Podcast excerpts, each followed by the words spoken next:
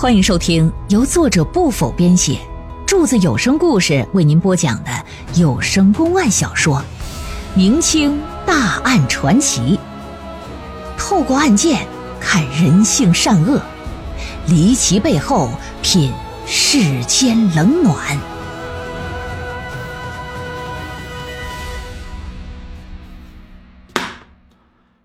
虽说在回家的途中啊，赵员外的身体就已经严重透支了，可是半路之上呢，就遇到秀色可餐的翠兰了，还是江山易改，本色难移呀，将其给划了到手了。哎，这就是他近两个月的经历。谭少佐听完他的讲述，心想：他去的那是什么地方？分明像是开设在山洞里的妓院嘛！哼。那那柱子也好，那不否也好，那柱子还行，是个老板。那不否，我看整不好就是个拉皮条的。不过转念一想，一般人谁会到深山老林里搞这种花花事呢？想来应该不是一般人。而一个人的名字，转瞬之间呢，就出现在他的脑海之中啊。这个人是谁呀？是皇亲国戚宁王朱宸濠。在来江西的路上，谭少佐听了不少关于这宁王的事得知这人呐贪财好色、荒淫无度，搞不好山洞里那些女人呢，就是他用来敛财的一种手段。说赵员外啊，你如何证明你刚才说的那些都是真的？我那小人那朋友不否可以作证。要来纸笔，写下了地址。谭少佐打发衙役就去传唤，衙役前脚刚走，随后外头就响起击鼓鸣冤的声音。赶紧吧，把击鼓之人带上堂来。不多之时，就见一个身高体壮的黑脸大汉，在几人的簇拥之下就上了堂。大人，这黑大汉潜入我家里偷盗，被我家中仆人给逮了，这是扭送到县衙吗？黑大汉没下跪。一脸不在乎的模样，无意中这么一转头，哎哎哎，看到谁了？看到赵春水身旁的翠兰了。我是是你，你是不是把我兄弟害死了？你说，奔着翠兰就去，衙役就赶紧拦。那他的言语和举动让在场的人都是一脑瓜子雾水，心说这什么情况？老爷啪的一拍惊堂木，大胆！要干什么？公堂之上岂可喧哗？大汉扑通一声往地上一跪，用手一指那翠兰，说：“大人呐，他害死了我兄弟，你替我兄弟伸冤报仇啊！”你兄，你兄弟谁呀？我我兄弟叫范小天哎，不错，这黑大汉不是别人，又是高大壮。之所以他看到翠兰会有这么大的反应，因为他认出来了，这翠兰呢。就是当日的白小梅，高大壮就把范小天跟着白小梅到南昌，后来在城西烂葬岗子发现尸体的事，汤汤汤汤汤说了一遍，严重怀疑是面前这个女子害了他的朋友。翠兰呢，则表示我听不懂他在说什么啊，我真的是这些人真的是蛮奇怪的呀，你这讲什么哎，装傻充愣。另外说，我也不认识什么范小天啊，你可别诬陷我呀。先前在了解赵春水案件的时候，师爷和衙役啊，就和这个新上任的谭少佐说过，说那尸体不是赵春水，是范小天还说范小天的朋友高大壮说的。如今高大壮只认翠兰叫白小梅，县太爷啊，认为绝不会平白无故，必然是先前见过。你再好好看看。确定她就是你所说的白小梅吗？呃呃，确定。小人见过她，绝对是她。我敢拿脑袋做担保。大人，别听他胡说。民女姓孙，名翠兰，根本不是什么白小梅。那你是哪里人呢？民女是进贤县人士，父母双亡，来南昌投亲。可是亲戚家搬走了，不知去向，因此才流落街头。幸好赵员外好心收留，这才得以苟活。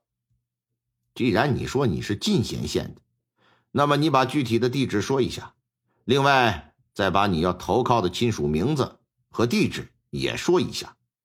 空口无凭啊，本官要派人去查证一番。不过，本官要提醒你，如果届时查找不到，我就以欺瞒论处，严惩不贷。没想到县太爷能这么较真儿，一下子这神情就慌了。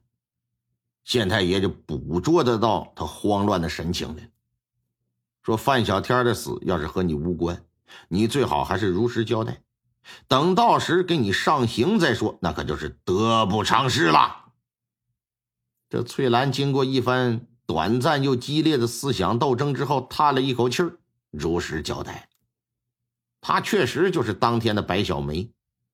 他说呀，他和范小天非常恩爱，根本没有去害他的理由。”还说范小天之所以会死啊，完全是因为秀江南绸缎庄卖蚕丝品给他们，他们去理论，掌柜的不认账，让打手殴打，致后脑不小心磕到柜台上了，就当场死了。谭少佐一听，说：“你说他脑袋磕到柜台上之后，当场就死了？”“嗯，是民女当时亲眼所见，我就在场。”“来呀，给我打！”“哎，大人。”我都已经招了，为什么还要打？范小天明明是死于砒霜中毒，你却说是死于脑袋磕在了柜台上。本官给你机会，你不知珍惜，着实是欠打呀！给我狠狠的打！这边就给摁下来，举着棍子上去就要拍。白小梅一看，这县官可真不一般，心说我也别遭罪了，别打了，老爷，我交代，我说实话。其实她根本就不是什么父母双亡的可怜女子，她就是个职业骗子，专门依靠自己的美色来骗男人，再谎称自己家里挺有钱的。等男人勾搭上钩了，哎，再以男人回家见父母要穿的体面为由啊，给他买衣服。买完衣服之后，会偷着把衣服给弄坏，然后让这男子去找人家理论。在去找之前呢，会让这男子喝下有毒的水。等到绸缎庄之后，哎，跟人发生肢体冲突了，体内毒药也发作了，死在当场，再跟店家进行敲诈。由于开门做生意的都怕影响自己的声誉口碑嘛，往往啊，那些老板都是花钱免灾。这一招呢，他也是屡试不爽啊。只是没想到这一回范小天跟人家动手，脑袋又磕在柜台上一下。其实范小天究竟是磕死的还是毒发身亡，他也不确定。不过对他来讲不重要，重要的是人死了有钱拿，这就行了。这回遇到赵春水，原本也想用相同的手段，可得知这赵春水挺有钱，临时改变主意了，心说：“我打入你的家里边，哎，我谋求更多的利益去。”就这么个事儿。谭少佐看了看一旁的师爷，说：“你了解这绣江南的布行吗？”呃，绣江南是宁王的产业。哦，原来如此，怪不得掌柜的那天说你在这儿撒野。你知道这是什么场子吗？谭少佐这脑袋就飞快的转。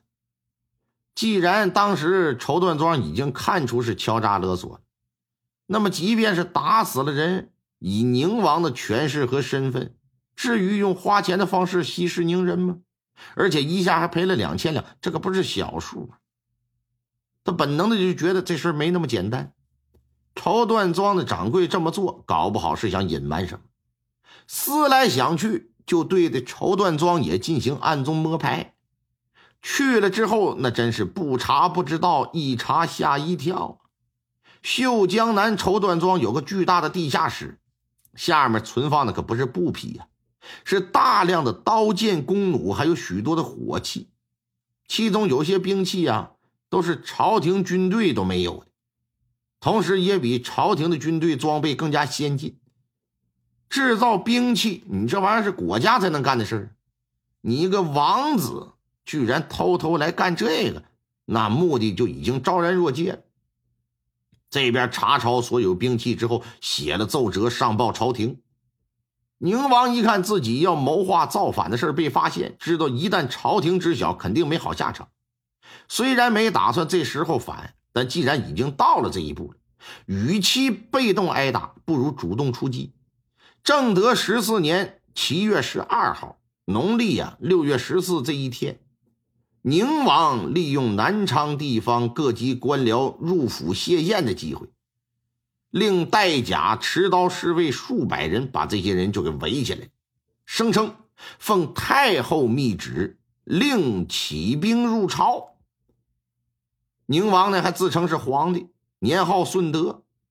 以治世都御史李世石、举人刘养正为左右丞相，参政王伦为兵部尚书，集兵号称十万，发布檄文声讨朝廷，正式造反。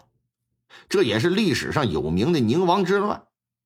随后呢，宁王掠九江，破南康，出江西，占安庆。